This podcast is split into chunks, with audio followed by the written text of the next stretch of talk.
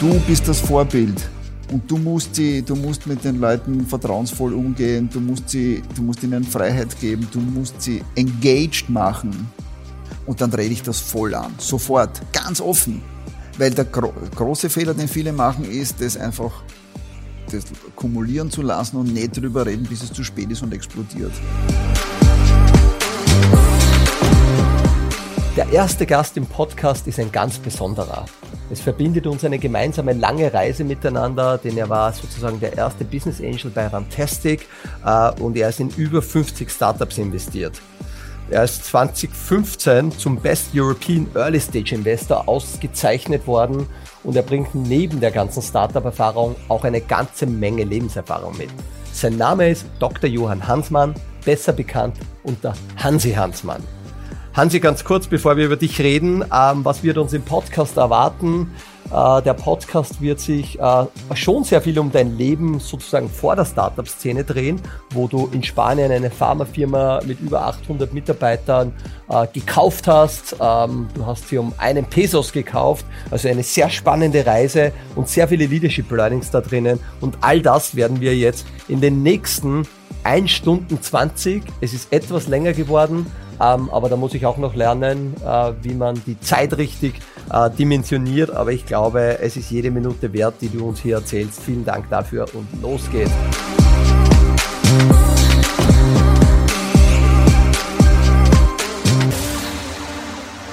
Hallo Hansi. Servus Florian, vielen Dank für die Einladung und äh, ich freue mich auch über die Ehre, dass ich der Erste bin, der in deinem Podcast zu Wort kommen darf. Ja, das war mir eigentlich ein großes Anliegen, weil ich habe im Podcast schon vor ein, zwei Jahren einmal geplant gehabt und wir haben ja viel Zeit miteinander verbracht, über das werden wir gleich noch reden dann. Aber als erster Business Angel von Rantastic hast du uns natürlich äh, viele Jahre begleitet und ich war immer sehr fasziniert von deinem allumfassenden Wissen, nicht nur im Businessbereich, sondern auch im Lebensbereich. Und das glaube ich vielleicht ein guter Startpunkt. Vielleicht erzählst du uns ein bisschen was, Hansi. Wann ist es losgegangen? Wo kommst her? Deine Ausbildung? Und dann werden wir so langsam auf das Thema Leadership immer wieder eingehen. Also immer, wenn da was einfällt, auch zum Thema Leadership, können wir diese Anekdoten sehr gerne einbringen. Gerne. Mal schauen, wo ich anfange. In deiner Einleitung hast du gesagt, Leadership im 21. Jahrhundert wird anders sein und wird sich weiterentwickeln, wird noch wichtiger sein.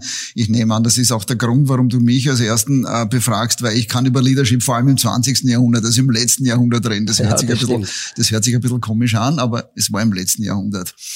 Ja, vielleicht kurz zu meiner Geschichte. Ich bin Wiener, ich habe eine HTL Maschinenbau besucht nach der Unterstufe Gymnasium und habe dann an der Wirtschaftsuni studiert, dort Magisterium und Doktorat gemacht.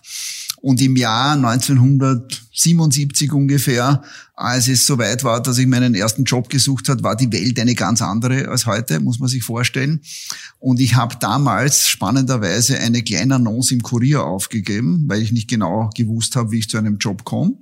Da ist drinnen gestanden so ungefähr HTL, Wirtschaftsuni, energisch, energischer Manager-Typ sucht Herausforderung. Mhm. Und habe über 220 Briefe von Firmen bekommen, die mich sehen wollten. Das war 1977. Das heißt, du hast eigentlich den Prozess umgedreht. Genau. Und ich muss ehrlich zugeben, ich habe gar nicht alle 220 gelesen, das war mir einfach zu aufwendig. Ich habe mir angeschaut, was ist da spannend dabei, ein paar angeschaut. Und dann bin ich interessanterweise ganz woanders gelandet, als ich mir zuerst gedacht habe. Nicht bei einem der, einer der großen Firmen, so wie IBM, damals Olivetti, die mich auch angeschrieben mhm. haben, sondern bin zu einer ganz kleinen Firma nach Vorarlberg gegangen. Man würde heute sagen, das war ein Start-up, mhm. ungefähr 15 Mann ein genialer Erfinder als, als Eigentümer, der tatsächlich auch ein Tech-Startup gemacht hat allerdings in vordigitalen Zeiten, das war ein verdrahtetes Tech-Startup, wenn man sich darunter was vorstellen kann. Der hat elektronische Prozesssteuerungen für Lederbearbeitungsanlagen gemacht. Okay. Oder wenn man sich daran erinnert, diese interessanten Tafeln, die es in, in Touristenorten gibt, wenn man in der Nacht reinkommt, gibt es immer irgendwo eine Landkarte, wo die Hotels auf, aufgeleuchtet sind. Er hat es geschafft, diese, dieses Leuchten bei den Hotels grün oder rot damit zu verlinken. Das konnte man vom, das konnte das Hotel vom Telefon aus steuern. Wenn es besetzt ist, haben sie das mhm, auf rot, rot mhm. gemacht und wenn es frei war, war es grün. Das war eine geniale Erfindung. Das kann man sich heute überhaupt gar nicht mehr vorstellen.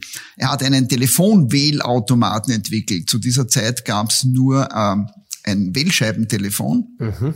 Man muss sich vorstellen, wenn man da eine Nummer in den Vereinigten Staaten gewählt hat mit 25, 25 Mal zum Anschlag, dann hat man sich einmal am Schluss geirrt, hat man wieder von vorn beginnen müssen. Also das heißt, wenn ich kurz unterbrechen darf, da, das war eigentlich schon ein recht erfinderischer Typ, dein ehemaliger oder erster Chef sozusagen. Genau. Und hast du das schon damals ein bisschen wahrgenommen auch, dass der da innovativ ja, ja, und modern und das, oder wie ist der das gegangen? Hat, das hat mich, das ist auch genau das, was mich dran gereizt hat. Dafür musste ich auch von Wien nach Vorarlberg ziehen, logischerweise. Aber mhm. das war halt spannend für mich. Und ich habe damals Vertrieb und Marketing dort gemacht. Ich habe tatsächlich im, im Dachraum diese Steuerungen für Lederbearbeitungsmaschinen äh, verkauft und hab, war abends bei Versammlungen vom Touristenverein von, von Touristenorten und habe denen solche Tafeln aufs Auge gedrückt also und erklärt, wie die eigentlich im Sales gestartet, wenn ich man so will. Ich bin im Sales gestartet, ganz Obwohl genau. Obwohl du Maschinenbau vorher studiert, Doktorat und bist ja, dann eigentlich genau. ganz irgendwo reingerutscht. Genau. Und das ist ja, glaube ich, schon im Leben ein Ding, was uns allen irgendwo schon passiert ist. Äh, wir haben da irgendeinen Plan und glauben, das und das machen wir, aber es kommt oft dann trotzdem ein bisschen anders. Ne? Ganz genau. Und bei mir ist es vollkommen anders gekommen, weil ungefähr nach zwei Jahren bin ich wieder nach Wien zurück. Das hatte damals familiäre Gründe. Meine Frau wollte damals wieder nach Wien zurück und der, der hat es nicht so viel Spaß gemacht in mhm. Vorarlberg.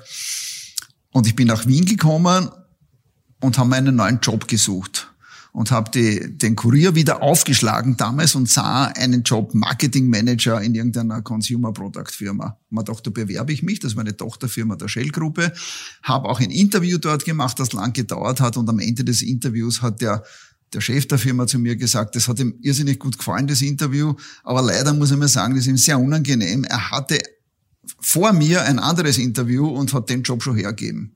Und er hat es nur gemacht, um das, den Termin wahrzunehmen. Aber das hat ihm jetzt so viel Spaß gemacht, dass er mich unbedingt haben möchte. Und er hat gesagt, Ihr Finanzmanager, der ist im Pensionsalter, der geht in vier Monaten in Pension, ob ich mir vorstellen könnte, vier Monate mit dem das zu lernen und dann Finanzmanagement zu machen.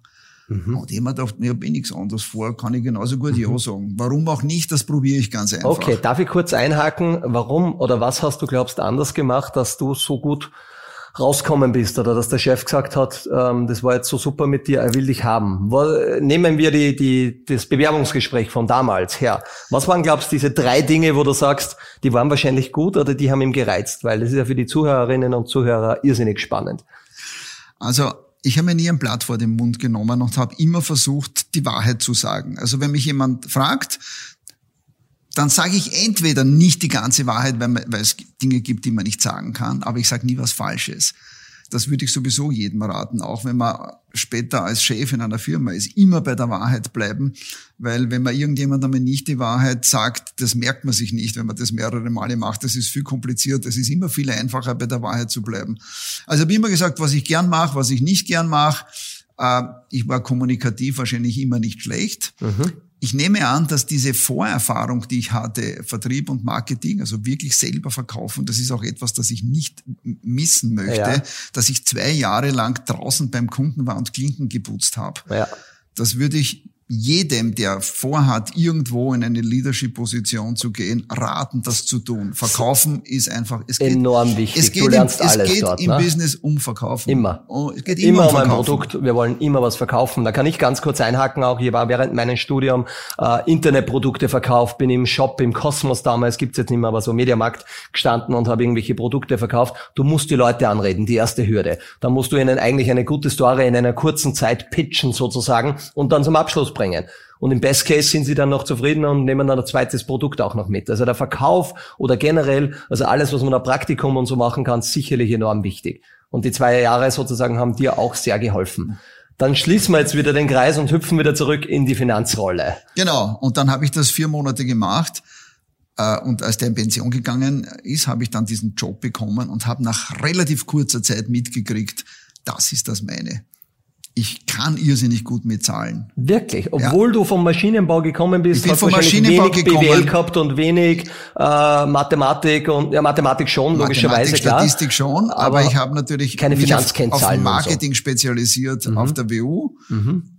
Da habe ich mich zumindest in der Theorie ausgekannt und habe dann auch die Marketing- und Vertriebserfahrung zwei Jahre gehabt. Und trotzdem waren die Zahlen das meine. Ich habe sofort gespürt, dass ich mit Zahlen irrsinnig gut umgehen kann, dass ich Zahlen verstehe, ohne, ohne wirklich bewusst drüber nachdenken zu müssen. Und das ist eine Eigenschaft, die nicht so wahnsinnig oft vorkommt. Und das ist eine nicht unwichtige Eigenschaft, wenn man Geschäfte beurteilen will. Mhm ich habe da mit der Zeit einfach gelernt, auch habe das dann irgendwann hat mir das einmal jemand gesagt, der der mich beobachtet hat, mir ist es selber gar nicht aufgefallen, dass ich bei allen Dingen, die ich mir anschaue, die irgendwas mit Business zu tun haben, irgendwie automatisch im Kopf eine Gewinn- und Verlustrechnung mache und ungefähr selber gleich weiß, was da in etwa rauskommen kann. Mhm. Also du hast eigentlich vorher noch gar nicht gewusst, wie gut du mit den Basics genau. der Zahlen umgehen kannst. Also genau. der Job, in den du eigentlich nie rein wolltest, äh, der dir zufällig angeboten worden ist, weil das Gespräch so gut war, hat dazu geführt, dass du eine deiner Schlüsseleigenschaften oder Kompetenzen, die für das spätere Leben und auch für Führung und alles dann wichtig waren, erkannt hast. Ne? Genau. Wahrscheinlich hat das ein bisschen damit zu tun. Äh, ich bin sicher sehr stark geprägt durch meinen Vater, der mhm. in der Jugend mit mir sehr viel gespielt hat und zwar sehr viel auf Wettbewerb gespielt hat. Ich bin ein sehr kompetitiver Mensch dadurch geworden, ja. aber wir haben eigentlich aus allem ein Spiel gemacht. Mein Vater hat irgend ein Haus gesehen auf der linken Seite und hat gesagt, und jetzt schau in die andere Richtung, wie viele Fenster sind in dem Haus. Mhm. Oder wie viele Meter ist das hoch? Oder wie viele Meter ist das lang? Wie viele Meter ist die Straße breit? Ich habe das immer schätzen müssen und irgendwann wirst du bei dem immer besser und irgendwann kriegst du tatsächlich ein wirklich gutes Gefühl dafür, für Dimensionen und für Zahlen. Mhm. Wie oft ist das da drinnen enthalten? Wie oft kann man das umklappen, umlegen, zusammenpacken? Passt das da rein? Passt das nicht da rein? Ist das ein Liter? Sind das fünf? Ist das eine fünf Liter Flasche? Ja, ja, verstehe ich schon. Und wir haben das immer im Wettbewerb gemacht. Jeder hat seine Schätzung abgegeben Aha. und dann haben wir es ausgemessen und dann haben wir gesehen, wer gewonnen hat. Mhm. Darf ich da eine Frage dazu stellen, weil ich glaube, ein bisschen was hat er das dann auch mit Hausverstand oder auch den Hausverstand, sage ich, kann man trainieren, indem man Dinge tut, die man sonst nicht macht. Eine Steckdose einmal jetzt legen und, und, und. Das ist ein bisschen so wollen, dann gehört natürlich die Ausbildung, die Freunde, die Eltern, alles rundherum zusammen. Aber glaubst du, im, in der Führung, im Leadership, dass Hausverstand eine wichtige Eigenschaft dafür ist? Ja, Hausverstand ist eine enorm wichtige Eigenschaft für Leadership. Würde ich auch so sehen. Und dann zweite Frage. Der, der, das Gegenteil von Hausverstand in einer gewissen Hinsicht ist wahrscheinlich Fachidiotie. Mhm. Da weiß man sozusagen alles von einem bestimmten äh, Bereich ganz im, im, im Detail.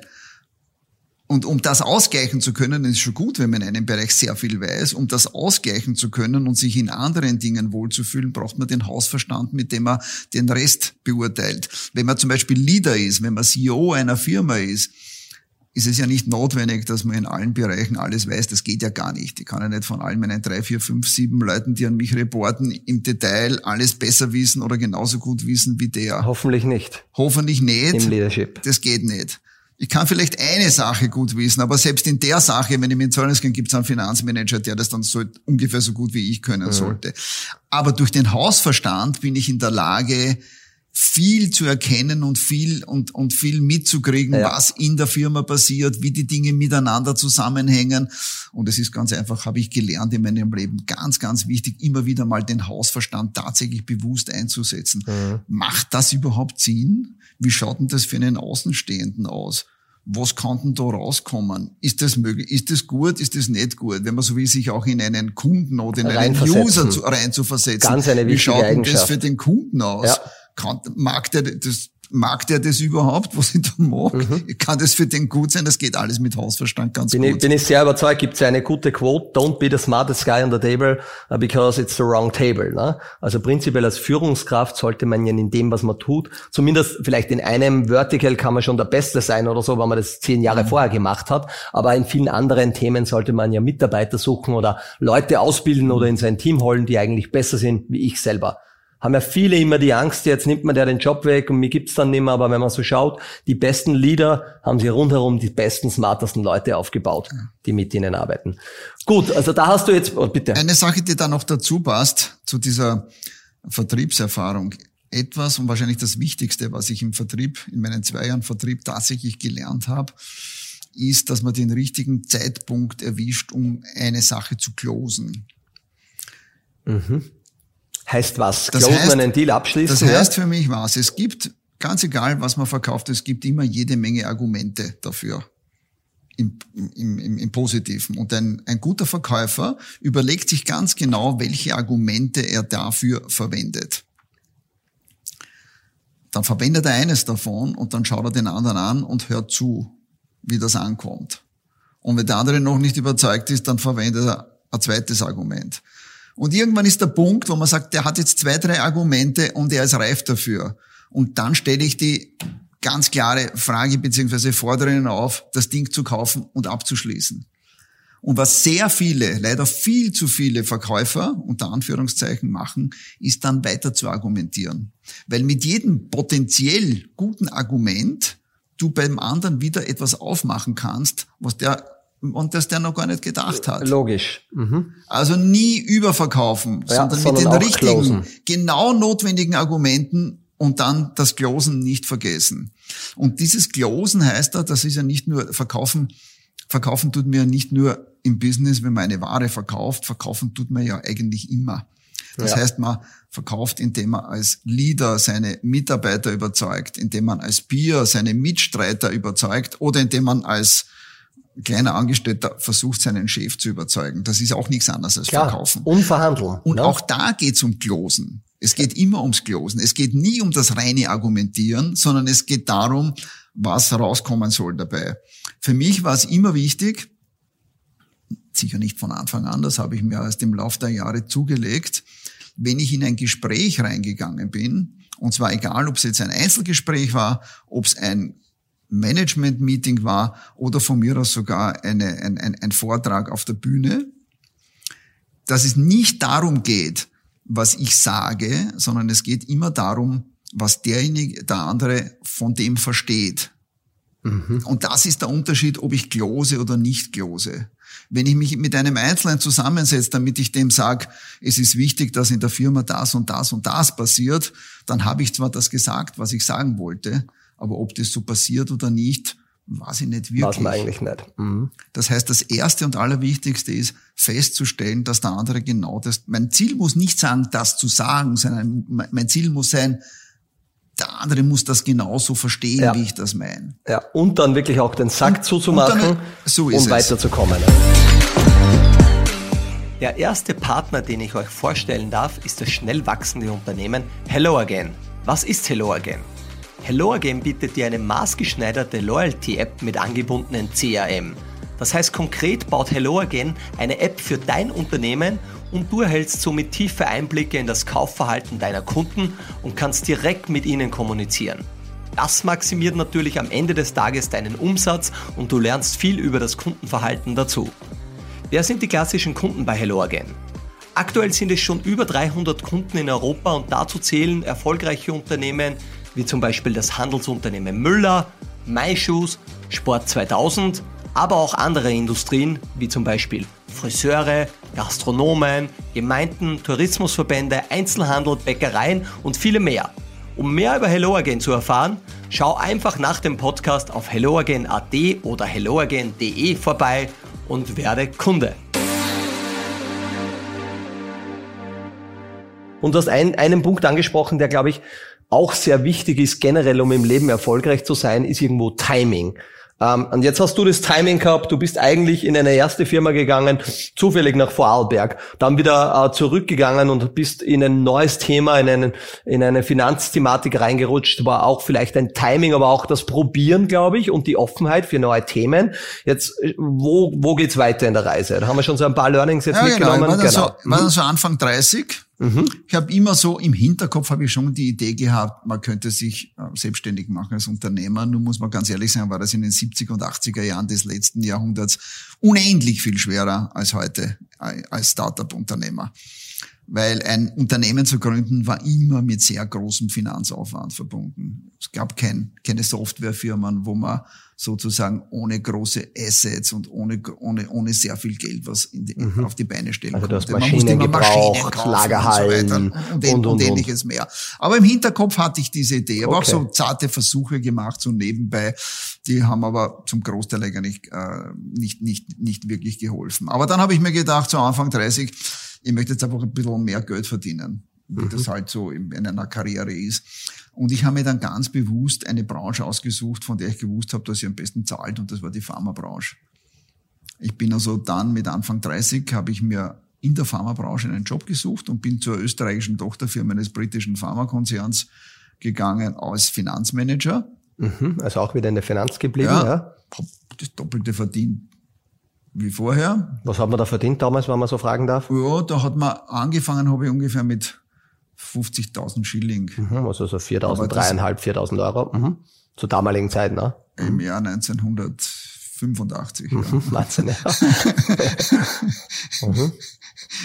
Aber das war der Anfang. Ich ja. meine, mit der Pharmabranche. Man muss, man muss jetzt sagen, die Pharmaindustrie in den 80er und 90er Jahren war, war goldenes Goldene Paradies. Zeit. Sowas, sowas kommt nie wieder.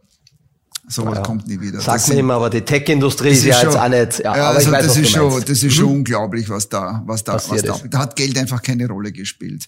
Die Margen waren so riesengroß. Es war vollkommen wurscht, wofür man sein Geld ausgegeben hat. Es ist mhm. irrsinnig viel übergeblieben. Okay, und jetzt warst du als 30-jähriger junger der Finanzchef für die Österreich, genau. äh, für, das, für, den, für den Ländersitz der, des britischen Pharmakonzerns. Genau, mhm. und da habe ich mir tatsächlich gedacht, so mit 3, 34, und mir gedacht, das ist total okay ich habe, was ich will. Ich habe einen Job, nach seinem halben Jahr, der Jahr habe ich gewusst, wie der Job läuft. Mhm. Im Konzern haben die gesagt, puh, der Österreicher, der macht das gut. Ja. Das ist alles okay. Ich habe ein gutes Gehalt gehabt, ein Firmenauto, eine Firmenpension.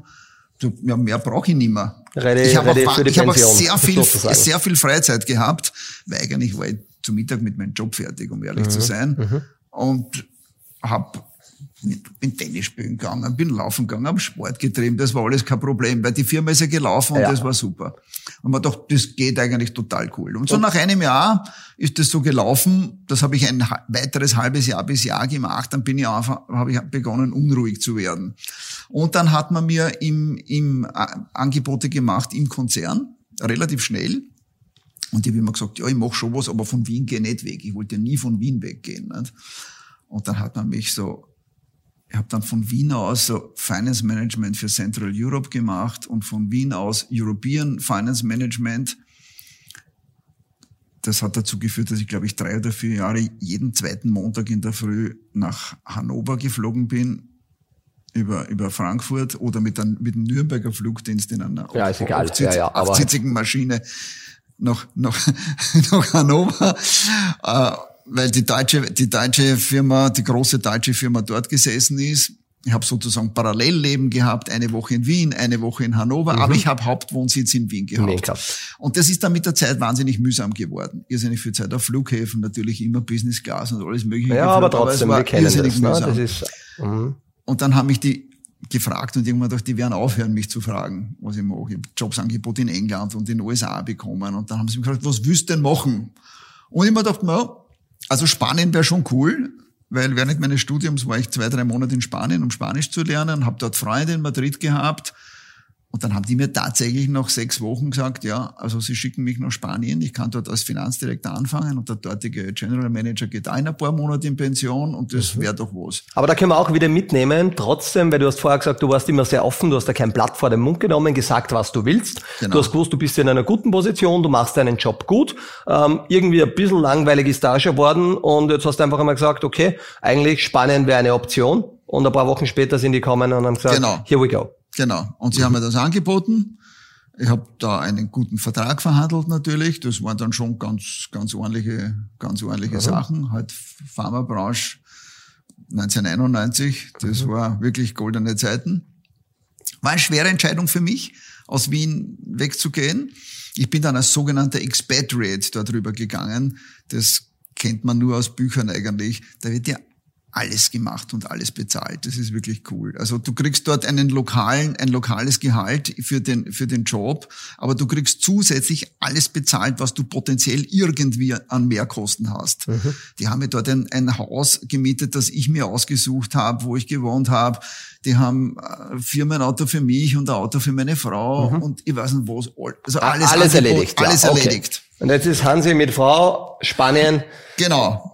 Und wie ging's weiter? Super Leben dort gehabt, mhm. war ganz toll. Kannst du uns die Firma ganz kurz beschreiben? Was war der Spaniensitz? Waren da 50 Leute, 100? Nein, das waren, da? das waren, das waren circa 800, 800, 800 Leute, mhm. circa 400 in der, in der Produktion, mhm. circa 250 bis 300 im Außendienst. Fahren wir für einen sehr großen Außendienst, ja. die also alle Ärzte in ganz Spanien besuchen und 100, 150 in der, in der Verwaltung. Und deine Rolle war sozusagen Am Anfang Finance Manager und mhm. dann, und dann habe ich die Firma geleitet. Okay, das heißt, Finance Manager kann man sich wie ein CFO vorstellen, wenn man das jetzt genau. so im Organigramm sehen würde. Wie viele Leute haben da an dich reportet? Wie viele Leute waren da Vielleicht unter 30 dir? 30 oder so. Mhm, 30 ja. Menschen, die da ja, unter dir genau, waren. Genau. Und was war damals? Hat es da schon eine Art Leadership gegeben? Hast du die führen müssen? Jetzt bist du da hingekommen, die Sprache war sicher nicht perfekt. Ähm, haben die dich akzeptiert oder was waren da so vielleicht die, die harten Sachen, aber die, die einfachen oder die Learnings? Wie bist du da reinkommen, dass du dann das Unternehmen auch übernommen hast? Das muss ja, da muss ja was also, passieren. Also, das war schon spannend, weil, wie du richtig sagst, die Sprache war nicht perfekt. Ich habe in meinem Studium Spanisch gelernt, aber natürlich am Anfang. Aber das geht relativ schnell, weil wenn du gezwungen bist oder automatisch jeden Tag Spanisch redest, nach ein paar Monaten ging das schon ganz gut ja. und nach einem halben, dreiviertel Jahr war das mehr oder weniger fluent. Ähm, ich habe mich einfach nicht verstellt. Und das waren die nicht gewohnt, jemanden so zu sehen, wie ich bin. Mhm. Nämlich, ich habe einfach immer das gesagt, was ich mir gedacht habe dazu.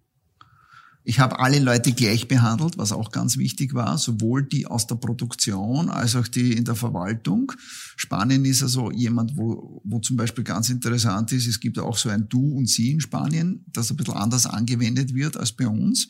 Man ist automatisch mit Leuten aus der gleichen Klasse und der gleichen Bildung per Du. Okay. Und mit Leuten aus unterschiedlichen Klassen ist man niemals per Du.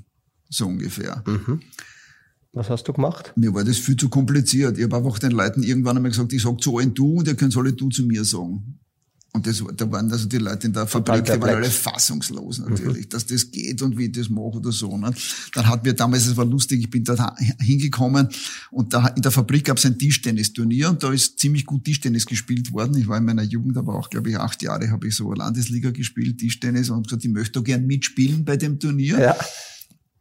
Und das habe ich dann natürlich gewinnen müssen. Eh klar.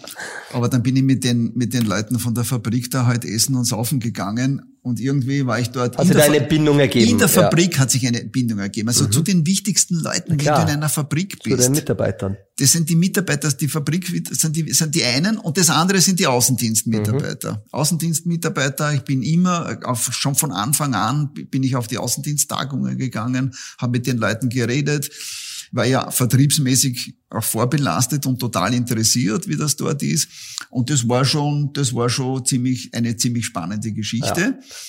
Und äh, die spanische Firma innerhalb des Konzerns war eine extrem erfolgreiche Firma. Das hat sich dadurch gezeigt, dass unser Marktanteil im Pharmamarkt in Spanien einfach höher war und mit der Zeit auch unter meiner Zeit stärker gewachsen ist als in anderen mhm. Ländern. Bevor wir dorthin kommen, vielleicht, bevor du dann die Firma übernommen hast, ich möchte nochmal jetzt ein bisschen zusammenfassen, auch der Leadership-Perspektive wieder. Also was hast du eigentlich gemacht? Du bist in ein neues Land mit wenig Sprachkenntnisse in eine Führungsrolle rein, wo du auf der einen Seite dein eigenes Team gehabt hast, dann hast du sicherlich die anderen C-Level-Leute gehabt, aber du sagst, die ganz wichtigen Themen war eigentlich die ganze Mannschaft an Bord zu holen. Ja. Also sowohl die Produktion als auch den Vertrieb und du warst eigentlich authentisch, hast dich nicht verstellt, ein paar Dinge waren da vielleicht mit Hierarchien und sie und du zu mühsam. Und das gesagt, wir sind alle bei du, aber ihr könnt es auch du zu mir sagen. Und dann natürlich hast du auf der einen Seite bei einem Tischtennisturnier haben da viele andere Geschäftsführer oder in deiner Liga mitgespielt? Ja. Keiner. Nein, genau. Keiner, aber ich glaube, auf das will ich genau hin.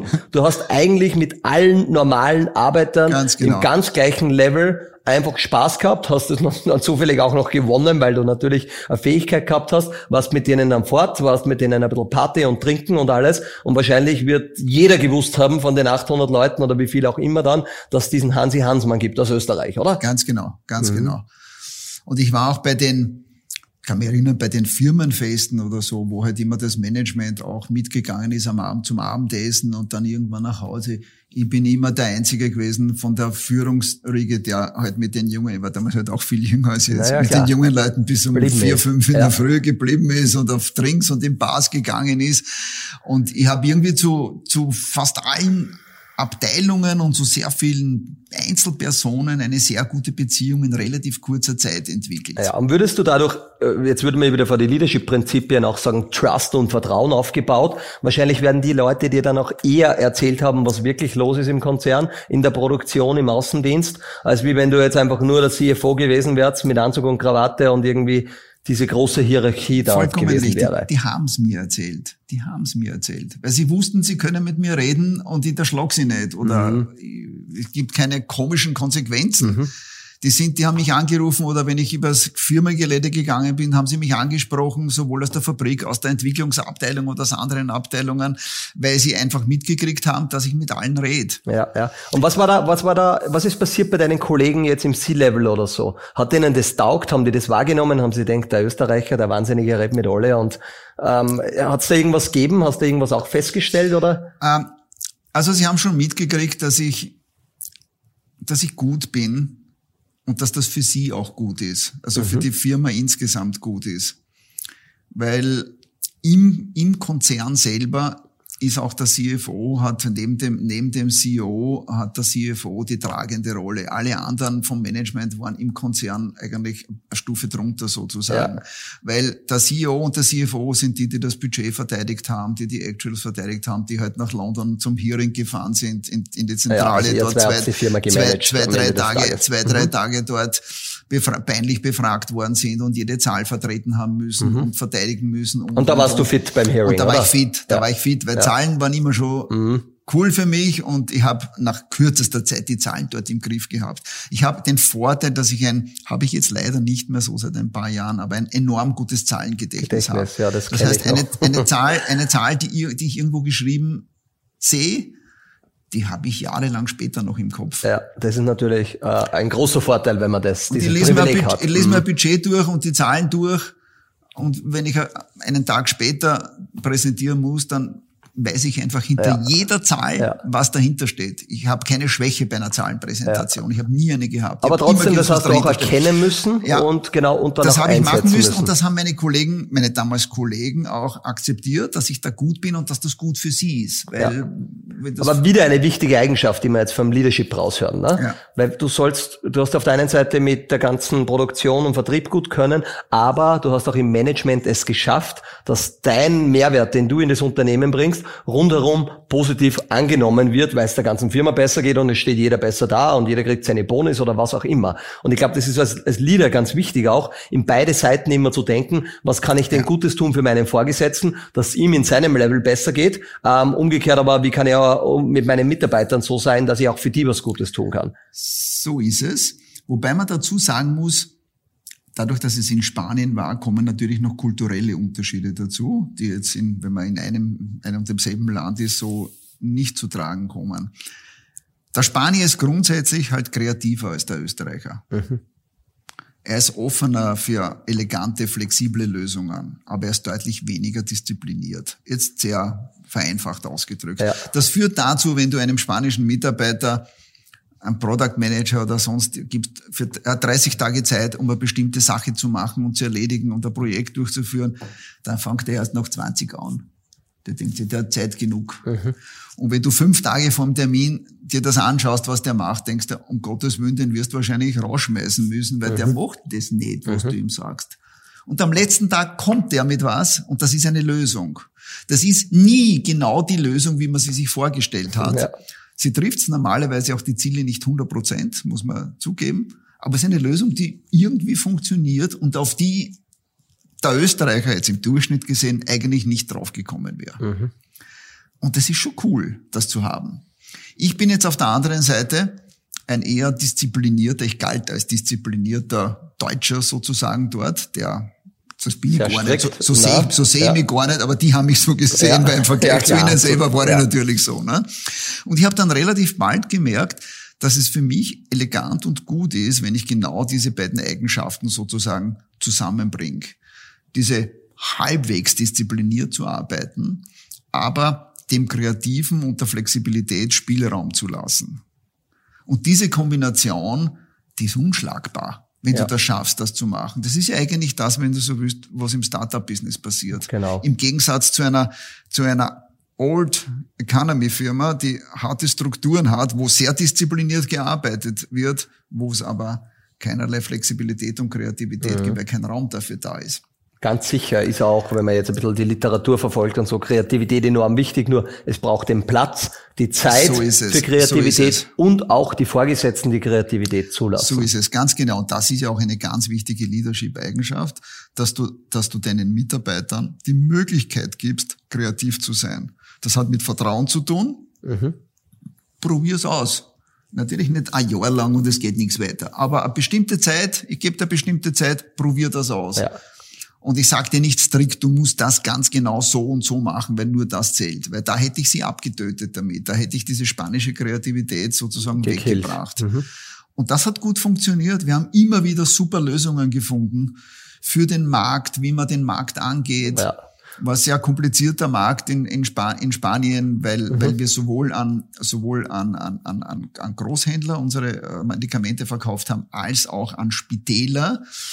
Und der Spanier hat glaube 17 Provinzen sind das insgesamt und jedes, jede Provinz hat ein eigenes Gesundheitssystem und ja, also jedes Spital ist, einer, ist total komplex und damals, das war also in den Anfang der 90er Jahre, wenn ich zurückerinnere, dann war der, war der Zinssatz, den man bezahlt hat für Kredite, ist ungefähr bei 15 bis 17 Prozent gelegen. Das heißt, wenn dir, und das hat, wenn zum Beispiel die Provinz Andalusien, alle Spitäler dort, die wir beliefert haben und alle Gefängnisse, wir haben sehr viel an Gefängnisse geliefert, weil wir AIDS-Produkte gehabt haben, die haben einfach zwei oder drei Jahre lang nicht bezahlt. Und drei Jahre nicht bezahlen bei 15, 16 Prozent Zinsen ist natürlich selbst für ein. Pharmaprodukt mit großer Marge nicht mehr so gut ja. auszuhalten. Also das waren schon sehr komplexe ja. Thematik. Da musste man elegante Lösungen finden, wie man da rauskommt. Mhm. Und das haben wir auch ähm, immer irgendwie geschafft. Ja, aber jetzt habe ich schon einmal drei Leadership-Eigenschaften haben wir heute schon mitgenommen. Und jetzt ist die Frage, jetzt ist bei dir weitergegangen, du hast das Unternehmen übernommen. Wie ist das passiert? In aller Kürze, wenn du uns erzählst. Und dann ja, machen wir der, die, Kehr zur Startup-Welt. Der General Manager ist äh, erwartetermaßen in Pension gegangen und ich habe das dann übernommen. Mhm. Das war nicht arg lang, muss ich dazu sagen, weil da ist dann relativ bald was passiert. Ähm, unser Konzern hat von einem, ich, war, man muss anders sagen, Expatriates, so nennt man das, wenn man ins Ausland geht innerhalb eines Konzerns, wie ich war, werden üblicherweise nur drei bis maximal vier, fünf Jahre in einem Land behalten. Mhm. Man weiß, dass die ein Jahr brauchen, um dort Fuß zu fassen, dass sie im zweiten, dritten und vielleicht auch im vierten Jahr wirklich gut sind und eine super Performance bringen und nach dem vierten Jahr anfangen abzubauen. Und dann nimmt man sie am besten und setzt sie in ein anderes Land. Das nächste Land. Das ist über viele, viele Jahre in vielen Konzernen so ausprobiert worden. Und das war mir auch klar. Und das habe ich gewusst, als ich nach Spanien gegangen bin, haben wir nur bloß keine Gedanken drüber gemacht. Die kann ich drüber nachdenken. Weil nach Wien kann ich in dem Konzern sicher nicht mehr zurück. Was mache ich denn dort? Ja. Also entweder gehe ich in die Zentrale England oder in ein anderes oder, Land mhm. oder ich suche halt einen anderen Job. Mhm. Und bei mir hat man begonnen zu überlegen, wo gehe ich als nächstes hin nach drei Jahren. Ich war zwar dort verantwortlich, aber man hat gesagt, wo gehst du als nächster hin? Weil das ist eh, läuft eh super in Spanien. Da gibt es andere Länder, wo größere Baustellen. wo größere Baustellen sind. Da war eine, eine war zum Beispiel Benelux, Belgien, Niederlande, Luxemburg, war durchaus sehr interessant.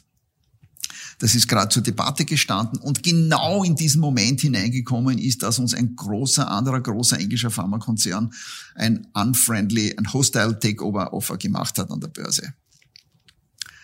Und das war auch eine sehr, sehr spannende Erfahrung, wie es da in den Konzernen zugeht. Ich kann mich erinnern, ich bin genau zu diesem Zeitpunkt in London gewesen, in einem Management-Meeting, wo alle CEOs waren oder so 30 oder 40 zusammen. Und genau da kam die Nachricht rein, dass dieses Hostile-Takeover-Dings da ist.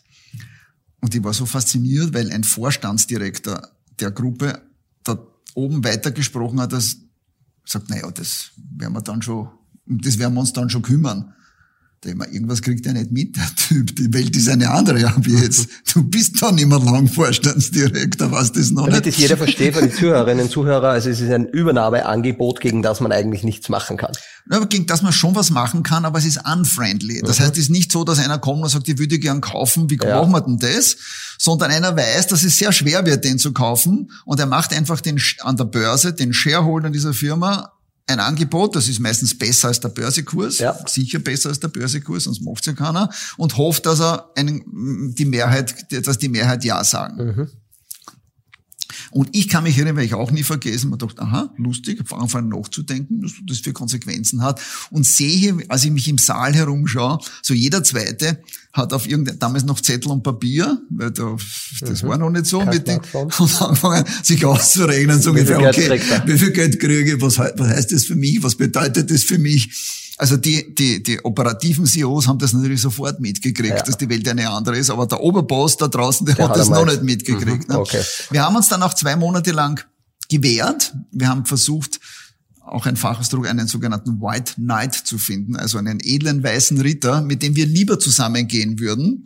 Hat es auch Verhandlungen gegeben, aber es hat dann nicht geklappt. Und letztendlich war dieses äh, Übernahmeangebot erfolgreich und es war ganz klar, dass wir verkauft werden. Das war eine Firma, die in so ziemlich jedem Land der Welt etwas größer war als wir. Also unsere eigene Firma, auch in Spanien. In Spanien war sie doppelt so groß wie wir. Und es war schon klar, wir sind dort die Zweiten. Und ich kannte den Generaldirektor der spanischen Firma und ich mir gedacht, ich bin unendlich viel besser als der, aber, aber der wird der Boss. Was mache ich denn jetzt? Macht mir das Spaß? Will ich dort arbeiten? Kriege ich überhaupt einen Job? Was soll ich denn machen? Und, und, und. Und habe dann parallel sehr schnell angefangen, daran zu denken, was passiert denn überhaupt? Wir haben eine große Produktion, die anderen haben auch eine große Produktion. Die brauchen keine zwei Produktionswerke. Das Okay. Sicher nicht. Ja. Sicher nicht. Die werden eins loswerden wollen. Aber wie machen sie das denn? Weil 1995 war das, große Arbeitslosigkeit in Spanien. Für eine multinationale Firma ist es nicht einfach so, so sagen, ich schließe jetzt ein Werk mit 400 Leuten und das sind klar. 400 Arbeitslose. Da geht es gar nicht um das Geld, das die Leute kriegen, weil die kriegen eh Länge mal Breite. Es geht einfach die Schlagzeile 400 Arbeitslose, multinationale Firma und gleichzeitig müssen diese Pharmafirmen aber ihre Medikamentenpreise mit der Regierung mehr oder weniger verhandeln. Klar, das, das ist eine ungute, das ist eine Mhm. ungute Geschichte. Man dachte, die werden ein Werk zusperren müssen. Es wird eher unseres sein, nicht das eigene, was sie Ja. haben. Sie werden aber nicht wissen, wie. Was ist, wenn ich das Werk übernehme? Und das war dann die Idee. An dem habe ich dann, bevor, bevor sozusagen in diesen zwei Monaten dazwischen habe ich an dem gearbeitet. Ich hätte das gerne alleine gemacht, habe aber dann den Produktionsdirektor von selber, von mir aus dazu geholt, der natürlich Feuer und Flamme war. Und in den Verhandlungen haben die dann noch einen weiteren Direktor von uns, den HR-Direktor, dazu geholt, weil sie gesagt haben, das hat mehr Sicherheit, wenn wir das Mhm, machen. Die wollten ja, dass das funktioniert. Nicht? Ja. Ah, Unter dem habe ich später ziemlich gelitten, dass ich die zwei dabei hatte. Ich hätte mir bei allem leichter getan. Also die waren auch beteiligt gewesen. dann. Ja, ja, die haben jeder ein. Drittel gekriegt. Ah, jeder ein ne? Drittel. Jeder Also Drittel am Ende des Tages alle ein Drittel gehabt von Jeder der ein Firma, Drittel von der gehabt von der. Firma, ja. Wir haben das dann sechs Monate verhandelt. Mhm. Wir haben Produktionsverträge für die bestehenden Produkte, weil die können das eh nicht von einem Tag am anderen woanders hin verlegen. Drei Jahre verhandelt und in der Zeit haben wir gewusst, müssen wir anderes Business holen, wer weiß, ob wir das weiterkriegen. Logisch. Und wie, äh, sechs Monate habt ihr braucht Sechs das? Wie Monate- viel Geld habt ihr da in die Hand nehmen müssen? So ganz grob. Äh, ganz grob eine Besete. Damals gab's noch Beseten. Mhm. Also der Deal war der, ich habe einen Business Case gemacht, wo ich dem Käufer ausgerechnet habe, wie viel es sie kostet, wenn sie das Werk schließen. Und habe ihnen ausgerechnet, dass es unendlich viel besser und attraktiver für sie ist, wenn sie das uns um eine Besete verkaufen. Allerdings muss man dazu sagen, nicht ohne vorher in die Firma, die sie uns um eine Besete verkaufen, ungefähr in Euro ungefähr dreieinhalb Millionen Betriebskapital reinzugeben. Das ist eine Pharmafirma, du kannst nicht mit Peanuts arbeiten. Das brauchst du. Das haben wir geschafft. Ne? Die haben, wir haben die gesamten Produktionsanlagen in eine neue Firma reingebracht, die haben die mit Working Capital ausgestattet und diese Firma haben wir um eine Besete gekauft. Was würdest du Allerdings meinen? haben wir 300 Leute übernommen mit langer Vordienstzeit und langen und großen An- Abfertigungsansprüchen. Das war sozusagen die Bürde, die wir gehabt die haben. du mitnehmen musstest. Was würdest du meinen? Was war da die Leadership-Eigenschaft? Warum hast du du traut, mit dem Alter sozusagen ein Konzern oder ein, eine Firma zu übernehmen mit 800 Leute überhaupt reinkommen? War das schon ein bisschen unternehmerisches Denken und war, äh, ist ja wieder Verhandlung dabei, ein gutes Angebot gauen, vorbereitet zu sein? Also ganz, ganz viele Leadership-Eigenschaften da jetzt rausgehört in aller Kürze. Also man muss zwei Dinge unterscheiden. Das eine war für mich, ich habe gesagt, okay, da bleibe ich nicht, weil in der Organisation werde ich nicht arbeiten. Das heißt, ich kann mir den Vertrag auszahlen lassen und dann gehe ich vielleicht wieder nach Österreich zurück und suche mir dort einen Job. Ich bin 40 oder 43 war ich Ja. damals. da werde ich schon einen guten Job finden. Also ich habe eigentlich, ich habe eigentlich kein großes Risiko. Alternative, ich verzichte auf das und übernehme das. Und das ist eine Riesenchance für mich. Ich habe das nur als Chance gesehen. Mhm. Eine Chance, aus dem eine richtig gut funktionierende Pharmafirma zu machen, die mir zumindest zu einem, zu einem Drittel gehört. Also unternehmerisch tätig zu sein. Und da war ganz klar, ich will das. Aber ich will mich dafür nicht verschulden. Und daher habe ich, also die Verhandlungen habe ich geführt. Und das war, das war eigentlich, es hat lang gedauert, aber ich habe alle Leute auf meine Seite gebracht. Ich habe von Anfang an gesagt, ich will, dass Geld in die Firma fließt und dann kaufe ich es um eine Besete. Und das ist das superste Deal, den ihr machen könnt. Aber auch für die Gegenseite. Das für die Gegenseite. ich meine für die, ich mein für die Gegenseite. Deal, und am Schluss hast, haben die das alles so gesehen. Ja dass das für Sie ein super Ding ist. Ich glaube, das ist eine wichtige Eigenschaft jetzt, die wir öfters gehabt haben schon, da warst du auch dabei, äh, nämlich der, der vorbereitet, der sich das alles überlegt, die erste Präsentation zusammenbaut, der leitet auch ein bisschen die Konversation, wo, der, wo die Reise richtig, hingeht. Richtig. Und du hast eigentlich einen Plan für dich gehabt, natürlich da und dort haben wir verhandeln müssen, ein bisschen abweichen, aber in Wahrheit hast du viel Zeit in Vorbereitung, hast da deine Leute mit an Bord geholt und so dann durchgezogen. Eine kurze Unterbrechung für einen unserer Podcast-Partner das Telekommunikationsunternehmen Magenta. Internet, Mobilfunk, TV. Bei Magenta gibt es wirklich alles, was dein digitales Leben besser macht, aus einer Hand. Und das lohnt sich natürlich auch für Magenta-Kunden. Denn mit der praktischen Magenta 1 Vorteilswelt profitierst du für das einfache Kombinieren deiner Tarife von exklusiven Vorteilen wie doppelten Datenvolumen und günstigeren Preisen. Kombiniere jetzt auch du deine Tarife und spar dir bis zu 10 Euro monatlich auf magenta.at. Gut, und jetzt müssen wir ein bisschen schnell sein, damit wir dann den Kreis ein bisschen schließen. Das war sozusagen das alte, äh, unter Anführungszeichen, Leben des Dr. Johann Hansmann. Und dann nach vielen, vielen Jahren irgendwann toll, erfolgreich gearbeitet, hast du gesagt, aus, ich gehe wieder zurück nach Österreich. Na, ich habe nach, also sieben Jahre später, sieben bis acht Jahre später, die Firma aufgebaut, größer gemacht und dann in mehreren Teilen verkauft. Aber sieben Jahre später war der erste große Exit sozusagen. Äh, dann bin ich weiter in Spanien geblieben, habe dort in andere Dinge investiert. Aber kann man sagen, da bist du dann auch richtig vermögend worden, was auch immer ja, vermögend ist, aber ja, das war schon... habe ich halt schon ein paar Millionen Euro gehabt. Ja. Das, was halt da und habe in andere Firmen investiert, nicht als Business Angel, sondern einfach investiert und mhm. geschaut, wie das funktioniert. Zum Teil im Gesundheitsbereich, Health, Life Science, zum Teil auch in ganz anderen Sachen. Was nochmal die Diskothekengeschichte erzählen soll, das ist eine eigene Ganz kurz ganz muss die Diskothekengeschichte, die ist es wert. Ja, also ich habe ich hab in den größten Restaurant- und Diskothekenkomplex, äh, den es in Madrid gegeben hat, zu dem hatte ich 50 Prozent, weil das waren Argentinier, die in Argentinien ein super Konzept hatten, hieß Locos por el Football, das heißt verrückt nach Fußball, wo man in einem Restaurant essen und trinken kann und gleichzeitig auf einem Schirm Fußball. Das klingt jetzt nicht so toll, aber es war eben nicht ein Schirm, es waren 150 Schirme. Mhm. Also ein Riesending für 1000 Leute. Also ein Riesenclub. Ein Riesending. Aber so ein Dinnerclub, wo man schon am Abend hingeht, Fußball und, schauen. Und, zu Mittag und, und, und. Und, und ich war, ich war extra in Argentinien, haben wir das angeschaut dort und das ist unglaublich toll, hat das funktioniert. Und deine Idee oder Vision war, das muss in Spanien jetzt auch gehen. Und Na, das war eher die Idee von denen. Die ja. haben jemand, die haben einen typischen Spanier gesucht, die wollten einen lokalen Partner, das war dann ich. Mhm. Und ich habe da gesagt, okay, dann mache ich mit mit 50 Prozent. Und die haben wir dann, das Lokal war schon, ist das erste Lokal in Madrid, das hätte eine Reihe von, von Lokalen werden sollen. Das erste war schon da, in einem Riesenlokal, in einem umgebauten Bahnhof in Madrid, sehr zentral, irrsinnig hohe Miete. Also damals, glaube ich, 35.000 Euro. Im Monat schon. Im Monat, ja. Also das war schon, da ist schon okay. rund gegangen. Ne? Aber du hast 50 Prozent, da hast richtig Geld reingehauen. Da habe ich richtig, da habe ich richtig Geld, da habe ich richtig Geld rein, reingehauen am Anfang und noch viel mehr, als ich geglaubt habe. Dann haben wir die ein, ein Team von Argentinien rüber geschickt, die das kennen und denen habe ich so ein halbes Jahr zugeschaut und dann habe ich gesagt, das wird nie was, so ungefähr. Und dann habe ich äh, mit der Zeit halt eigene Leute reingebracht und habe jahrelang Geld verloren, wirklich jahrelang Geld verloren. Es war dann nicht nur ein Fußballrestaurant, sondern wir haben unterschiedliche Konzepte probiert. Pivot sagt man heute dazu. Genau. Zum Beispiel eine, eine Disco gemacht, Donnerstag, Freitag, Samstag, eine Hip-Hop-Disco im Zentrum von Madrid. Ich hatte sozusagen meine eigene Hip-Hop-Disco, war ganz tolle Erfahrung. Die hat dann funktioniert, nachdem ich ein halbes Jahr mit der Madrider Nachtmafia durchaus böse herumgestritten habe. Also mhm. das war schon, da kann, will jetzt nicht so ins Detail gehen, aber da ist, da ist schon ziemlich ungut zugegangen. Aber das haben wir auch geschafft. Und 2008 waren wir so weit, dass wir rentabel waren, Anfang 2008, weil wir ein super Eventlokal hatten, wo Firmen aus ganz Spanien gekommen sind und dort ihre Jahresevents gemacht haben und gleichzeitig beim Essen halt die Präsentationen auf unterschiedlichen Schirmen. So eine Anlage hat niemand gehabt wie wir. Ne? Das war schon toll. Und Fre Donnerstag, Freitag, Samstag die Super Disco hat funktioniert.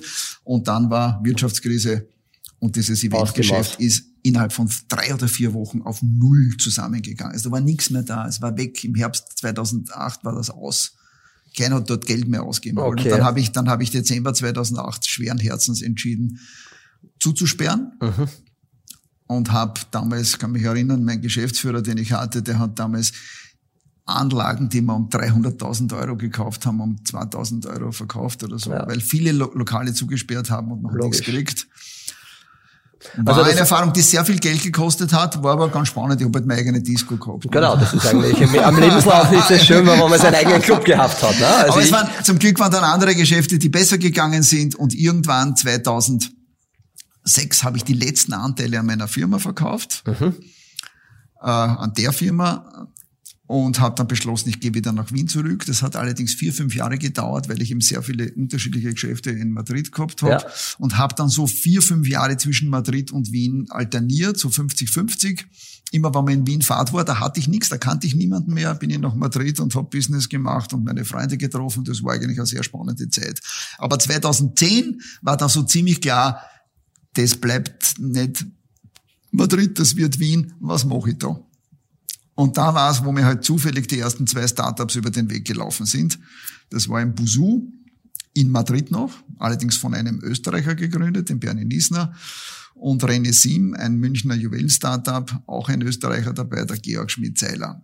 Und die habe ich mir mal angeschaut und mir gedacht, okay, da gibt man ein paar hunderttausend Euro rein und jetzt schauen wir mal, was die machen. Und da war ich relativ viel noch in Madrid damals bei Busu, so ein halbes Jahr war ich da sehr stark involviert am Anfang. Weil man war langweilig, habe nicht mehr viel anderes zu tun gehabt und bin jeden zweiten Tag in die Company gegangen und, und der Bernie Niesner hat mir einfach eingesetzt für Dinge und ich habe mhm. irrsinnig viel mitgekriegt über, über Google Ads und, und, und. Wie groß, vielleicht ganz kurz, wie groß war Busu? Ist eine Sprachlernplattform, die der Bernhard ja. und der Adrian gegründet haben.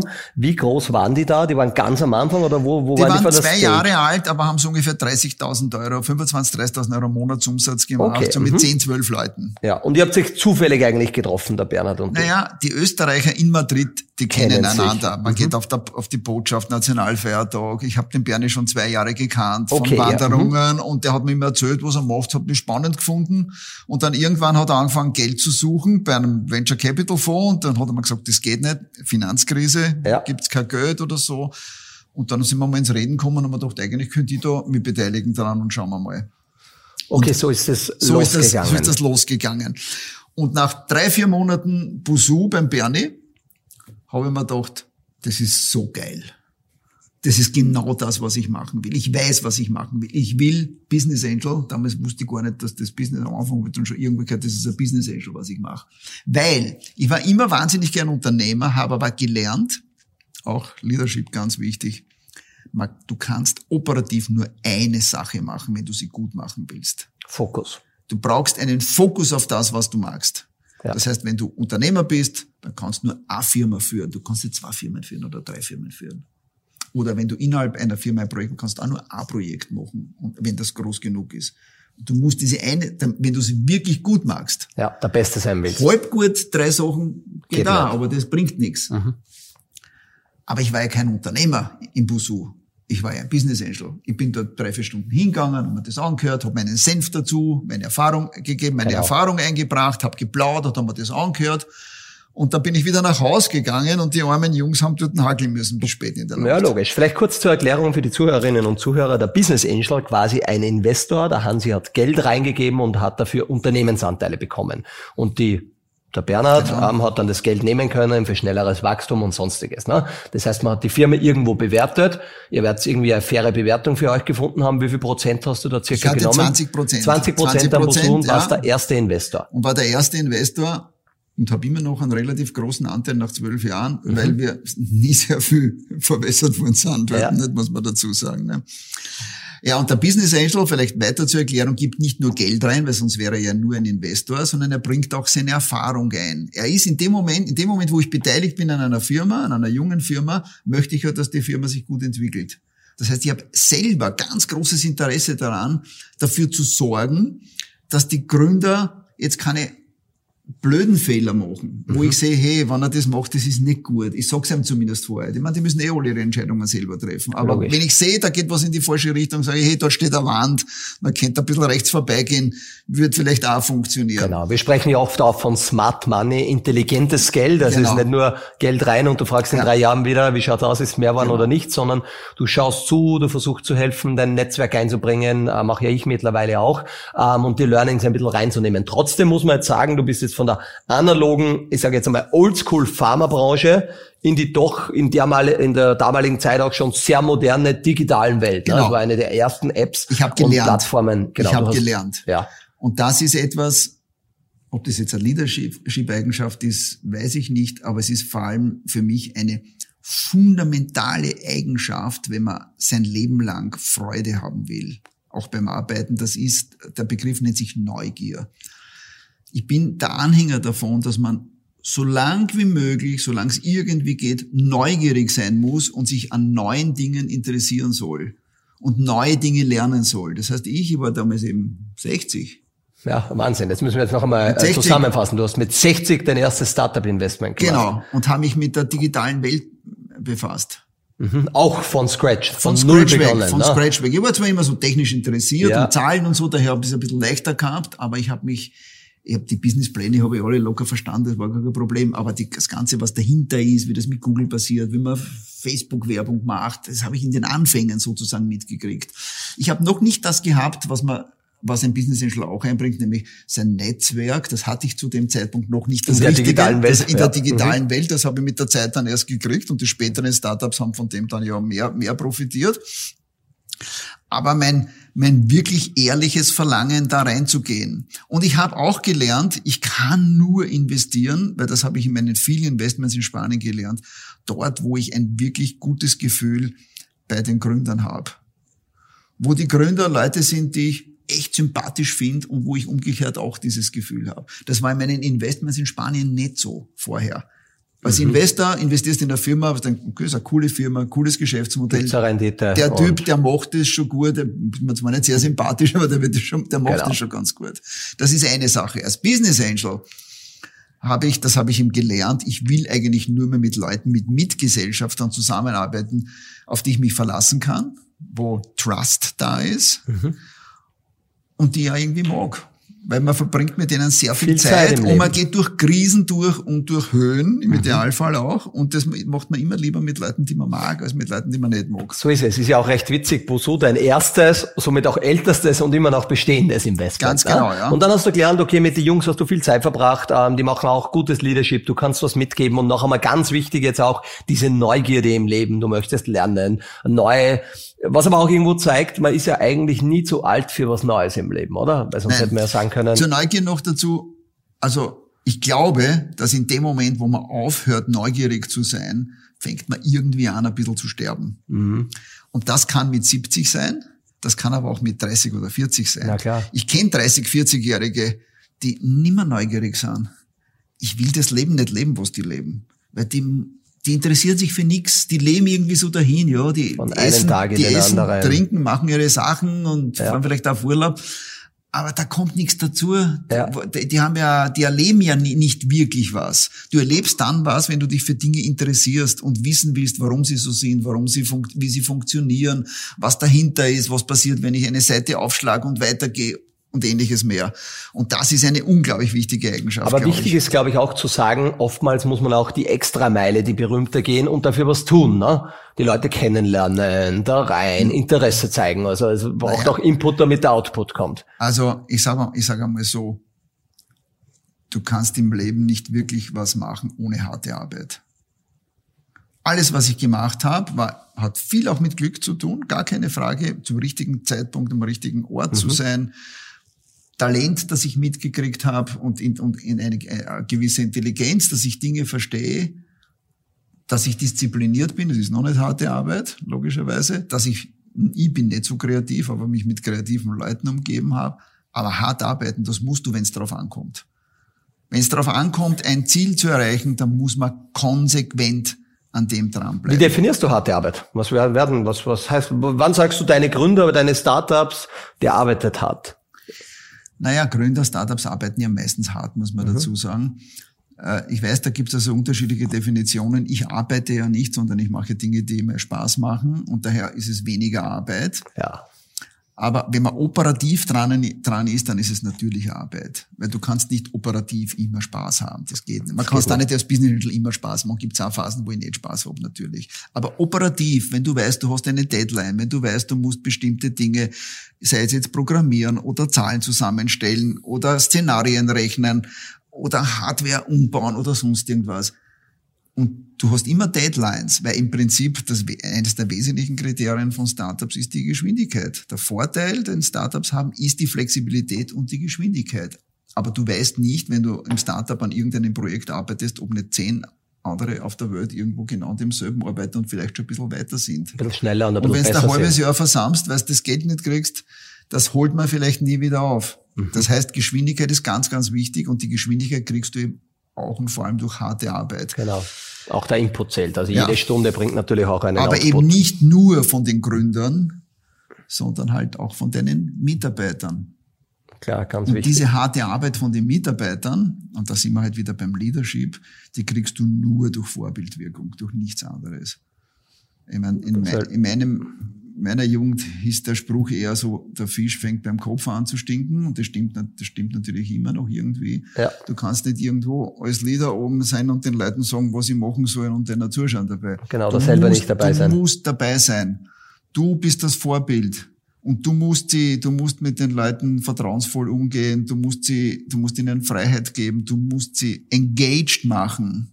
Und dann hast du auch gut und hart arbeitende Mitarbeiter, weil die arbeiten dann, die arbeiten dann für die Sache. Die machen nicht nur ihren Job dort, die arbeiten für die Sache und zum Teil auch für dich. Logisch, logisch. Ganz wichtig in der Führung, ja. Und jetzt müssen wir ein bisschen, ähm, zehn Minuten machen wir nur Startups sozusagen und dann machen wir, dann habe ich einige Fragen noch mitgenommen für die Hanse. Jetzt bist du dann in das erste rein und dann irgendwie ins zweite und ins dritte und dann sind es ganz, ganz viele geworden. Wie, ja, wie 51. 51. Jetzt muss man sich einmal vorstellen, der Mann, der gegenüber mir sitzt, ähm, hat jetzt in den letzten nicht einmal ganz zehn Jahren oder zehn, zwölf Jahre, wann, na, wo ja, eigentlich, eigentlich in den letzten, in, in sieben Jahren, weil ich habe es 2017 aufgehört zu investieren. Zwischen 2010 und 2017 habe ich 51 Startup-Investments gemacht. Also das ist einmal richtig, richtig viel, logischerweise. Und wie geht das? Was ist deine Motivation? Und dann interessiert mich eigentlich am meisten, was hast du sozusagen, dann gehen wir ein bisschen in die Führung und ins Leadership noch rein, diese Unterschiede, die du gesehen hast und warum manche vielleicht erfolgreicher oder nicht sind, das interessiert mich dann besonders. Aber sag einmal, von null oder von einen auf über 50 oder 51. Why? Oder also, warum und zu dem Zeitpunkt, als ich mitgekriegt habe, das macht mir wirklich Spaß, mhm. habe ich also genau das gemacht, was ich immer mache, wenn mir was wirklich Spaß macht. Ich übertreibe haltlos. So mein Maßlose ganz, Übertreibung. Mein, mein, ganzes Leben gemacht. Wenn mir irgendwo Spaß gemacht hat, dann habe ich einmal eine Zeit lang nur das gemacht und nichts anderes, weil es hat Spaß gemacht. Und das war halt das Investieren in Startups. Da gab's nicht viel. 2010, 2011 in Wien gab's in mir dann, ein bisschen später den Oliver Holle mit Speed Invest und sonst mehr oder weniger niemand. Und wir haben alle Startups, die da so aufgekommen sind, die haben wir gesehen und die, die wo Spaß gemacht hat und wo mir die Leute gefallen haben, hat entweder ich oder er oder wir beide investiert. Und es war so, dass ich in den ersten drei Jahren im Schnitt ein Investment pro Monat gemacht habe. Wahnsinn. Warum war das so? War das so, weil du schon bekannt warst und so? Oder war das so, weil es rennt nur ein Wahnsinniger umeinander, von dem wir jetzt Geld kriegen? Das ist eine, ähm, eine Mischung. Es ist mhm. halt, wirklich ein wenig Wahnsinnige umeinander gerannt, von dem man das Geld ja. kriegt. Mir hat's Spaß gemacht. Ich habe dann, ich habe dann sozusagen diesen ganzen Screening-Prozess, den Dealflow und den Screening-Prozess und die, auch das ganze Vertragsgestaltung, ich habe das für mich optimiert. Ich habe gewusst, wenn ich mit denen, mit den Gründern zwei Stunden zusammensitze, dann weiß ich, ob ich da investieren will oder nicht. Mhm. Punkt. Und so habe ich immer gemacht. Also das ist mein, mein Due Diligence gewesen. Ne? Genau. Und was waren da jetzt die ausschlaggebenden Punkte? Was haben da bei den Gründern, was hat da gefallen müssen? Naja, das eine ist natürlich, dass man die Gründer auf alle Fälle einmal der Hauptgründer. Es gibt für mich immer einen Hauptgründer. Das ist nicht der Prozentsatz, sondern es gibt ja einen Leader dabei. Mhm. Es muss ein Team sein. Ich investiere, normalerweise habe ich nicht investiert in, in Einzelpersonen, obwohl ich es auch gemacht habe und es ist eh immer schief gegangen, wenn man das gemacht hat. Die Regel ist, ja. in Teams zu investieren. Und da kommen zwei, drei, vier Leute, zwei bis vier. Mehr als vier ist echt zu viel und weniger als zwei ist kein Team. Aber da ist normalerweise einer dabei oder eine dabei, die ganz klar sozusagen den Lead hat, die diese Leadership-Eigenschaften hat oder wo ich das Potenzial sehe, dass die, dass, dass die entwickelt werden, weil die sind ja oft junge Leute und die sieht man noch. Aber wo ich das Gefühl habe, das könnte was werden, das geht in die richtige Richtung. Was wären so Eigenschaften? Was sind da? Was sind die? Das also das ist die Besessenheit einmal von dem Produkt. Mhm, die ganz, Überzeugung. Ganz, die Überzeugung, nicht irgendwie so, die haben so einen Businessplan erzählt, einer, boah, das machen wir so. Na, du merkst richtig, der brennt für das Produkt oder für diese Lösung. Und ich merke, wie er mit den anderen umgeht, die dort, die dort sind. Du merkst, wer dort derjenige ist, der den Ton angibt. Und du merkst aber auch, wie er mit den anderen umgeht, ob er ob Respekt, die Stimmung passt, ja, ja mhm. und ob, ob, die, ob, ob das Respekt passt, ob Respekt da geredet, ist, ja. ob das, das, das spürst du alles. Ich meine, das, das ist einer der Vorteile des Alters. Das habe ich halt zu viele Leute in meinem Leben schon gesehen. Ich, ich krieg das schon relativ schnell mit, wie das passt und ob das passt. Mhm. Das heißt auch nicht, dass es so bleibt, muss man dazu sagen, weil der Nachteil, unter Anführungszeichen, wenn man in so junge Leute investiert ist, dass die ja noch nicht am Ende ihrer Entwicklung sind. Und im Startup-Leben ist ein sehr intensives Leben, 24-7 Startup, da entwickelst du dich schneller. Und das kann sein und ist auch sehr oft, dass die sich in unterschiedliche Richtung oder in unterschiedlichen Pace, Geschwindigkeit mhm. entwickeln und plötzlich stehen die nach einem Jahr ein bisschen woanders, als du glaubst, wo sie stehen, sozusagen. Dann ja. muss man halt versuchen, rechtzeitig zu korrigieren. Das kann nur ich, weil nur ich bin nah genug dran. Und neutral irgendwo? Und neutral, weil wenn die zwei in der Früh ins Büro kommen und sie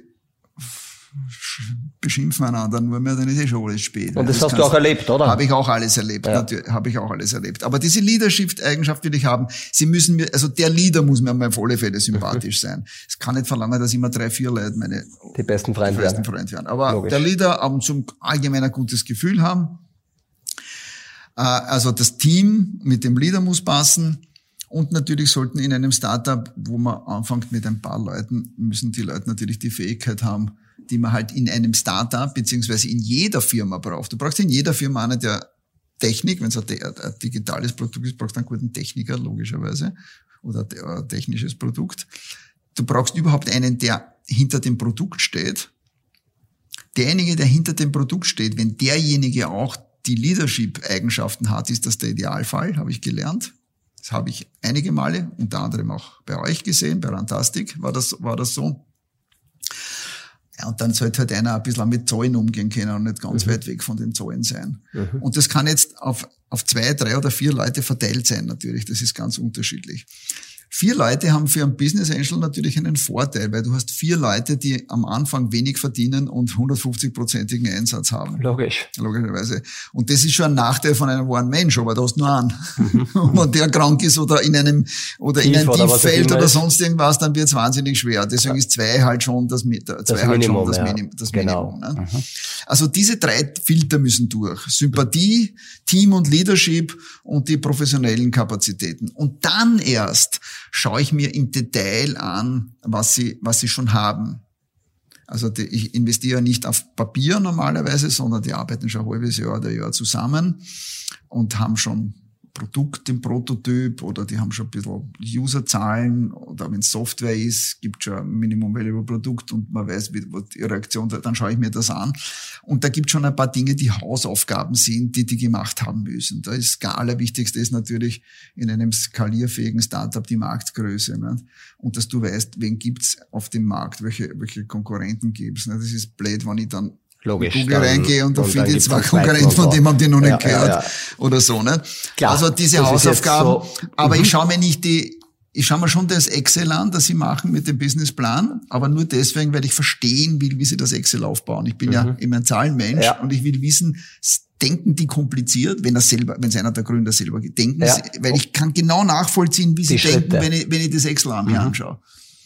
Was, dass da hinten Riesenzahlen stehen, das ist einfach. Immer logisch, ja. genau. machen, ne?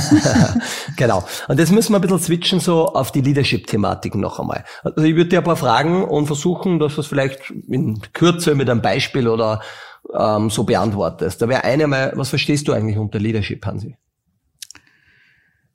Also ich verstehe unter Leadership jedenfalls nicht die Autorität, die du durch die Position kriegst, die du bekommst, sondern die Autorität, die du dir selber schaffst und die es möglich macht, dass dir die Leute und dein Team folgt. Und zwar so folgt, dass sie engagiert dabei sind und motiviert dabei sind und dass sie das, was sie machen, im Idealfall natürlich auch wirklich gern machen. Mhm. Also die nicht, Passion auch dazu Natürlich. Haben. Und nicht nur sagen, okay, ich habe einen Job und da verdiene ich gut und das ist live und ich bin eh gern da dabei. Das mhm. ist auch nicht schlecht, das ist das Zweitbeste, weil ja. es gibt ja noch schlechtere Möglichkeiten. Logisch. Aber das Allerbeste ist natürlich, dass sie wirklich engagiert sind, weil sie wirklich vom Leader selber in die Richtung motiviert werden. Der, der vertraut ihnen, der gibt ihnen die Möglichkeit, sich zu entwickeln, der fragt sie, hey, wie geht's Ihnen? Und hört sich auch an, was sie drauf sagen. Ja. Und dann, hey, geht's dir eh gut? Und, und ist schon wieder vorbei. weg. Mhm. Also, die müssen ja, das Gefühl haben, da ist, da ist wirklich Kommunikation und, und der ist interessiert an mir. Dann ja. hast du Leute, die viel engagierter sind. Und das ist der richtige Leader, der sich dort, und natürlich braucht er auch eine, eine Vision, logischerweise. Vision kommt ja vom Sehen. Das muss der in der Lage sein, hey, dort geht's hin. Dort geht's hin, Leute der muss die Vision sichtbar machen. Wir, die müssen ja wissen, wo sie hin. Wo geht die Reise hin und irgendwas hin? folgen. Ja, sehr, sehr schöne Antwort. Weil du geredet hast von Erfolg, habe ich mitgenommen oder stelle mir die Frage, wie definierst du Erfolg und warum bist du erfolgreich? Also erfolgreich, ich habe zwei, glaube ich, potenziell mögliche Definitionen. Das eine ist, dass ich schon das Gefühl habe, dass die Leute, wenn sie von mir reden, sagen, der ist erfolgreich, aber das ist eigentlich ein, ein guter Typ, der hat Handschlagqualität. Der ist nicht deswegen erfolgreich, weil er halt die Leute über den Tisch zieht oder so irgendwas. Mhm. Das ist diese Art von Erfolg. Und das andere ist, ich bin ja ein Spieler und sehr kompetitiv und ich will gewinnen. Und gewinnen heißt, ich will, wenn ich ein Startup investiere, dann will, dass da das Geld, was ich da investiere, zurückkriege, mindestens. Und das kann entweder gehen, weil das irgendwann einmal Cashflow positiv ist und da kommt dann regelmäßig Geld zurück und dann ja. wird man schon irgendwann verkaufen können oder auch nicht. Das muss ja nicht gleich sein. Oder wenn es einen Exit gibt, der halt ein Mehrfaches vom Einsatz reinspielt. Mhm. Dann habe ich für mich das Gefühl, ich habe das Spiel gewonnen und das ist für mich wichtig. Das ist sehr oft eine Win-Win-Situation, weil das wollen sehr oft auch die Gründer genauso. Ja, Schöne Definition von Erfolg. Was hast du in deinen Startups gesehen? Jetzt nicht nur die erfolgreichen, nicht erfolgreichen, aber wo hat sie Leadership wirklich definiert oder wo hast du gemerkt, äh, da glaubst du, ist die Leadership-Komponente stark und korreliert die stark mit dem Erfolg vom Unternehmen? Oder kann, könnte man umgekehrt auch sagen, okay, die, die haben wirklich nur eine gute Idee gehabt, sind eigentlich keine guten Leader, waren aber dann trotzdem erfolgreich? Also die Leadership-Komponente korreliert unglaublich stark mit dem Erfolg des Unternehmens, ganz klar. Und dort, wo aus welchen Gründen auch immer das nicht funktioniert, ist auch nie, glaube ich, der große Erfolg da. Das kann schon irgendwie gerade über die Runden gehen und muss man auch nicht zusperren, aber der große Erfolg ist dann, ist dann nicht da, wenn diese Leadership-Rolle nicht da ist. Und die Leadership-Rolle kann nicht da sein, weil sie von vornherein nicht da war, weil ich mich geirrt habe beim Investieren. Das kann ja sein, hat aber selten geben, aber dass sie sich ändert. Und das ist das, was ich vorher schon angesprochen habe dass plötzlich nach einem, eineinhalb Jahren stellt man fest, der eine ist nicht der Leader, von, von was ich mir gedacht habe, sondern der, da gibt's einen anderen, der ist eigentlich stärker. Mhm. Und der könnte das besser. Und der hat die Leute hinter sich, der führt die Leute besser. Aber diesen Übergang zu schaffen, das ist eine sauschwere Geschichte. Auch für mich als Business Angel. Weil der erste Leader, das ist ja meistens der, der hat die Idee und der schaut dann zwei, drei Leute um sich herum und sagt, das machen wir jetzt, ich bin der Boss. Mhm. das aufzugeben für den, das ist ja, das, ist, das ist so ne? unglaublich schwer. Das hatte ich ein, zwei, drei Mal ungefähr in meinem Portfolio. Wie hast du das gemacht? Ganz kurz. Reden, reden, reden. reden also erstens reden. einmal, in dem Moment, wo ich sehe, da könnte es in die Richtung gehen. Ich merke, spüre das so ein bisschen so unterschwellig bei einem Meeting oder sowas. Ich spreche das sofort an. Also nicht unter, vor allem, sondern mit den mit zwei den dann. Zwei. Geh, geh mhm. mal auf ein Bier. Und dann rede ich das voll an. Sofort. Ganz offen. Ja. Weil der gro große Fehler, den viele machen, ist, das einfach das kumulieren zu lassen und nicht drüber reden, bis es zu spät ist und explodiert.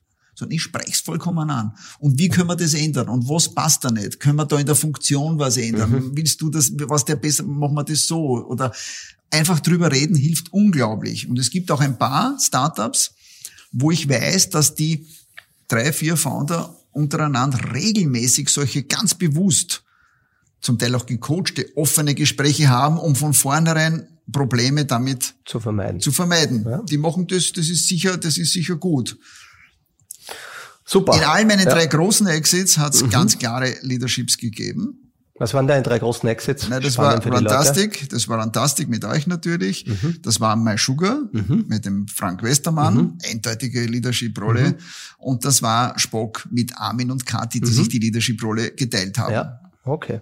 Und da, da war es ganz, das waren ganz klar, ganz, ganz starke Founder, wo ich gewusst habe, die geben nicht auf. Die haben eine, eine Leidenschaft für diese Problemlösung und die wollen sie erfolgreich machen. Unbedingt.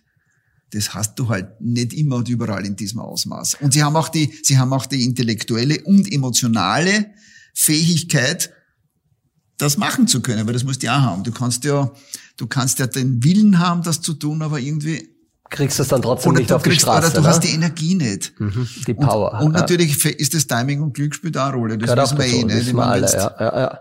Mhm. Und was glaubst du, ähm, wie hat sich Leadership in den letzten, jetzt hast du viele Jahre Business erlebt, ne? mehr wie 10, 20, 30, 40. Wie hat sich Leadership verändert? Wie sieht der neue moderne Leader? Du hast ja Investments in viele, viele junge Unternehmen, wo auch wirklich junge Menschen drinnen sind.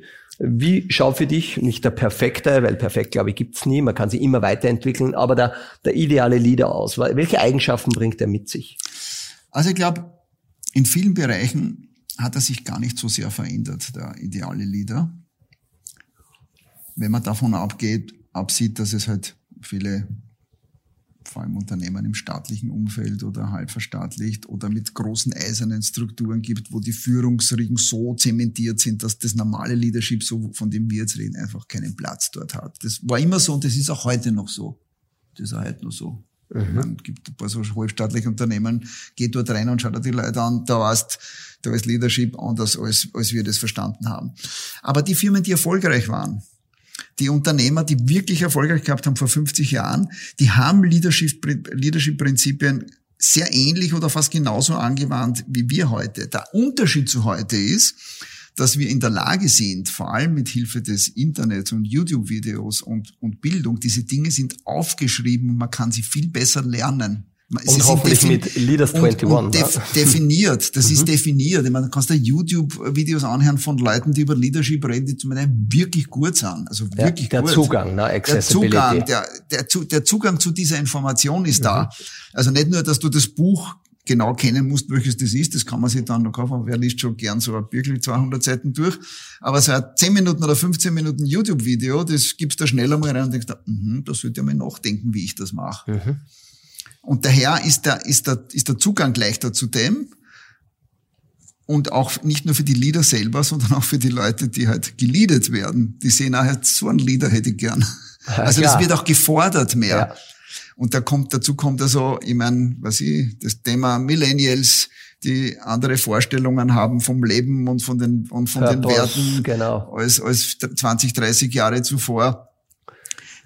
Für, genau für diese Leute brauchst du den Vorbildleader, weil sonst kratzt die Kurven nicht, ganz sicher nicht. Mhm. Also du sagst auf der einen Seite, es war früher wahrscheinlich sehr ähnlich, auch wenn ja. die Themen ein bisschen anders geheißen haben. Mhm. Äh, es war oft intuitiv sozusagen und man hatte natürlich auch die Möglichkeiten, die heute alle haben, sich auf diversen Plattformen, unter anderem hoffentlich auch bei uns in der Zukunft, hier wirklich Best Practice zu holen, anschauen, wo will man sein, mit wem will ich arbeiten und so.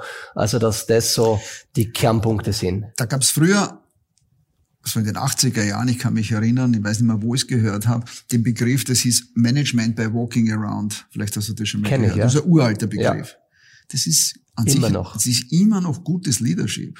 Du gehst als Unternehmer, als Eigentümer durch deine durch Fabrik Halle, durch. Genau. Du kennst mehr oder weniger jeden, der dort arbeitet. Ja. Du fragst die Leute, wie geht's, wie geht's deiner Tochter, ist die wieder gesund geworden? Und die, das sind Leute, die arbeiten für dich. Der fühlt sich wichtig, der weiß, dass er Teil in diesem, in dieser Maschine ist, ein Rädchen, das wichtig ist und dass er zum Erfolg beiträgt. Aber es ist auch eine ganz menschliche Basic-Komponente, einfach menschlich zu sein. Natürlich. Natürlich. Und auch wirklich einmal reinfragen, wie geht's da und auch zuzuhören ja. und sich sehen lassen. Also auch ganz wichtig, was wir da mitnehmen. Na, sehr cool. Da haben wir jetzt ganz, ganz viele, natürlich einmal die Reise in deinem Leben mit all den Erfahrungen und all dem, was du gesehen und erlebt hast, was ja unglaublich ist. Da gibt's ja noch ganz, ganz viele andere Geschichten, die ich kenne. Vielleicht müssen wir mal da eine, eine Version 2 machen. Wir sind jetzt schon einiges über der Zeit, aber es ist spannend. Ich habe nur ein paar allgemeine Fragen jetzt zum Schluss, die gehen schnell. Ähm, welches, oder sagen wir, welche drei Bücher haben dein Leben verändert? Du hast eingehend gesagt, du hast jetzt nicht immer da so viele Antworten, aber gibt es ein Buch, wo du sagst, das verschenkst du gerne oder das war gut? Also eine Zeit lang früher habe ich ein Buch äh, gerne verschenkt. Das ist schon 20, 30 Jahre her. Das ist ein 30 oder 40 Seiten Buch in, in, den, in den USA geschrieben natürlich. Das heißt The One-Minute Salesman oder auch The One-Minute Sales Manager. Gibt es zwei mhm, Bücher. The One Minute. Das ist, mhm wie die Amerikaner das wirklich gut kennen, die Psychologie des Verkaufens auf 20 oder 30 Seiten so klar und deutlich erklärt, so dass das irgendwie jeder Depp versteht. Perfekt, das werden wir in die Meeting Notes unten natürlich auch verlinken unter dem Podcast. Ein weiterer Sponsor unseres Podcasts ist die Marketinganalyse-Plattform AdVerity. Was macht AdVerity? Das Unternehmen löst akute Herausforderungen in der Marketingindustrie, die wie folgt aussehen. Moderne Unternehmen nutzen eine Vielzahl an Tools für die Vermarktung und den Verkauf ihrer Produkte. Das reicht von der eigenen Webseite und Social Media über Suchmaschinen, aber auch CM-Plattformen bis hin zur klassischen TV- und Radiowerbung. Dabei entstehen voneinander isolierte Daten, die man kaum mehr überblicken kann. Hm, Adverity hilft euch nun dabei und spart bis zu 90% an Zeit für die Aggregation, Aufbereitung und Reporting von Daten. Durch die direkte Anbindung an mehr als 400 Datenquellen erstellt Adverity die berühmte Single Source of Truth. Das Ergebnis sind automatisierte Reportings über alle Kanäle und Kampagnen hinweg, schnelle datengestützte Entscheidungen sowie eine bessere Marketing- und Sales-Performance. Wer das gerne selber ausprobieren möchte, der geht auf adverity.com und meldet sich dort für eine kostenfreie Demo an. Welcher Kauf unter 100 Euro in den letzten zwölf Monaten hat dein Leben am Positiven beeinflusst? Also irgendwas, was du um 100 Euro oder weniger gekauft hast die letzten zwölf Monate, was du sagst, das ist super. Also unvorbereitet so eine Frage ist schwer. Ja, es hätte was sein können, wenn da ja, was eingefallen fällt, fällt, Da fällt mir jetzt nichts ein. Alles gut, ich alles mein, gut. Das war nicht in den letzten zwölf Monaten, das waren schon 24 Jahre, das kostet ein bisschen mehr als 100 Euro. Das waren die, die Earpods von Apple? Von Apple, das ist schon geil. Ja, diese Dinge das sehe ich auch so. Weil ich telefoniere so viel den ganzen Tag und ich verstehe nicht, wie ich das vorher gemacht habe. Ja, richtig. Die sind, die sind ein Gamechanger. Wir kennen das. Ne? Sehr, sehr gute Antwort, ja. Was ist dein Lieblingsfehler, den du im Leben gemacht hast und wie hat er dich positiv beeinflusst? Also, ich gebe nicht gern auf, was an sich positiv ist, aber ich übertreib's. Mhm. Ich habe schon sehr viel in meinem Leben dadurch erreicht, dass ich einfach nie aufgegeben habe. Gegen alle Widrigkeiten zum Trotz, auch meine Firma in Spanien, das ist eine Zeit lang so gelaufen, dass du denkst, das verkaufen wir nie, das Werkel. Da war, man, da war das, das, das, das New York Attentat 2000, 2001, wie wir verkaufen wollten. Und alle haben abgesagt und wir haben wieder von vorne angefangen, haben kein Geld gehabt. Und ich hab's, und alle waren da und gesagt, das man, wir verkaufen das nicht, wir dann das irgendwie reduzieren oder und, und, und. Und ich habe gesagt, na, wir machen ein großes Ding, wir verkaufen das, wir sind weiter dran. Also man kann das machen. Aber zum Beispiel bei, bei meinen Startups weiß ich, dass es bei einigen, die zum Teil eh nicht mehr dabei sind, dass ich die zu lange finanziert habe. Mhm ich neige dazu, weil ich es hasse zu verlieren, zu sagen, okay, ich gebe denen nur mehr drei Monate oder nur mehr sechs Monate, ich gebe nur mehr Geld rein, obwohl alles in mir weiß, das ist das nicht gut, nix, das, wird nichts mehr. Mhm. Aber wie man das Gefühl, und das ist das Positive dran, solange die Gründer mir vermitteln können, dass sie selber noch wollen, ich meine, ja. die Gründer nicht mehr wollen, geht ja nicht mehr, geht ja nicht mehr. Aber wenn ich das Gefühl wirklich habe, die wollen und die glauben noch dran, es gibt eine Möglichkeit, äh, und ein, zweimal hat es auch funktioniert, muss ich ganz ehrlich sagen. Aber das ist so eine Eigenschaft, wo ja. ich aufpassen muss bei ja, mir. Ist ja ein schöner, guter Fehler mit einem guten Learning. Letzte Frage für heute. Wenn du einen Tipp an dein 18-jähriges Ich geben könntest, welcher Tipp wäre das? Ans 18-Jährige. Den 18-jährigen Hansi, wenn du zu ihm jetzt gehen könntest und sagen könntest, pass auf einmal. Also in meinem Leben muss ich eine Vorgeschichte erzählen, in meinem Leben hat mir unglaublich geholfen, dass ich nach Spanien gegangen bin. Weil das Leben und Arbeiten und sich behaupten müssen in einer anderen Kultur und einer anderen Sprache unglaublich persönlichkeitsbildend ist. Ich war nach fünf Jahren Spanien einfach ein vollkommen anderer Mensch als vorher. Ich war viel offener, ich habe viel mehr Menschen verstanden, weil ich in zwei Kulturen und zwei Sprachen das machen musste. Ähm, ich war zwar auch in meiner Jugend ein bisschen im Ausland und, also, und, und einmal einen Monat oder zwei Monate, aber ich würde dem 18-Jährigen raten, geh mal ein Jahr dorthin und ein, wenn du das leisten kannst, ein Jahr nach Amerika, ein Jahr nach Frankreich, ein Jahr dorthin, vielleicht in den fernen Osten nach Hongkong oder Shanghai oder sonst irgendwo, weil das als Persönlichkeit dich unglaublich weiterbringt. Und versuch dort auf nicht, mit, nicht wirklich bezahlt von den Eltern, sondern auf eigenen Beinen das zu machen. Mhm. Irgendwie einen Job dort, um sich durchzubeißen. Und sei es, wenn man dort auf 20 Quadratmeter lebt oder in einer, in einer Wohngemeinschaft oder sonst irgendwie. Das ist schon richtig cool, weil da wird man, da wird man stark dabei. Und da kann man sich dann überall behaupten. Da gehst dann überall hin und hast nicht die Hemden. Ich war als, als 30, 35-Jähriger noch relativ schüchtern, wenn ich denke, wie ich als 30, 35-Jähriger mal irgendwo ein bisschen öffentlich vor 20 Leuten äh, mhm. geredet habe. Da hat man die Luft an. Also mir ist das heute so vollkommen egal, ob dort 100 oder 1000 oder 3000 Leute sind. Ich erzähle das, was ich erzählen will. Und das und kommt erst nicht durchs Alter, sondern das kommt durch, durch die Erfahrung. Durch die Erfahrung. Das mhm. kommt durch die Erfahrung, wenn man, wenn man, wenn, wenn man lernt, dass man sich in, in ganz unterschiedlichen Situationen behaupten kann, ohne dass man untergeht. Und das lernst du natürlich am besten, wenn es schwer ist. Nicht, wenn es leicht ist. Ganz ich lerne genau. nur, wenn es schwer ist. Ich glaube, das ist ein sehr, sehr schöner Tipp zum Abschluss. Man kann eigentlich nicht bald genug damit beginnen, neue Dinge zu exploren, zu sehen, zu probieren, weil wir werden zumindest etwas lernen. Hansi, wir haben ähm, von der Zeit her total übertrieben. Ähm, ich hoffe, dass es für alle, die jetzt zugehört haben, eine spannende Reise war. Also da wird es wahrscheinlich wirklich noch einige Themen geben, gerade in die Startups. Und falls der Podcast ähm, und hoffentlich länger existiert, dann werden wir mal eine Version 2 machen. Ihr findet zum Hansi sonst natürlich online ein bisschen was. Einfach einmal äh, Johann Hansmann oder Hansi Hansmann in den Google eingeben. Dann seht ihr auf der Hansmann Group gibt's glaube ich, eine gute Beschreibung von dir. Äh, man findet auch immer wieder den einen oder anderen Talk. Du hast wirklich die österreichische Startup-Szene geprägt, äh, eigentlich irgendwie auch erfunden. Ähm, ich glaube, für das sind wir alle sehr dankbar. Ich selber werde auch einmal über mein Leben ein bisschen im Podcast reden und dann auch auf den Hansi eingehen. Da gibt's ja ganz viele schöne Geschichten, ähm, wie er bei uns bei Runtastic damals Business Angel wurde und uns geholfen hat, dass wir so erfolgreich sein haben dürfen. Ähm, ja, danke, Hansi. Ich danke dir auch, Flo. War ein super Gespräch. Vielen Dank. Vielen Dank. Baba.